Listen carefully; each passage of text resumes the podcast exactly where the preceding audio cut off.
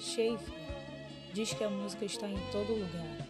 Então, podemos fazer música através dos sons que ouvimos no dia a dia. Por exemplo, no tic-tac de um relógio, com o som do ventilador e até mesmo o toque do telefone. Um dos pontos que o trabalho de Schaefer se concentra é em apresentar aos alunos de todas as idades os sons do ambiente, tratar a paisagem sonora mundial como uma composição musical. Uma das frases dele é: em vez de ver o lugar, você o escuta.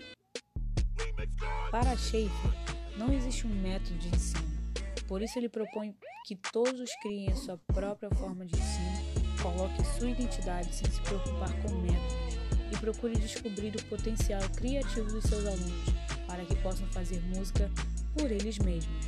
Até porque música vai além de melodia, ritmo e harmonia.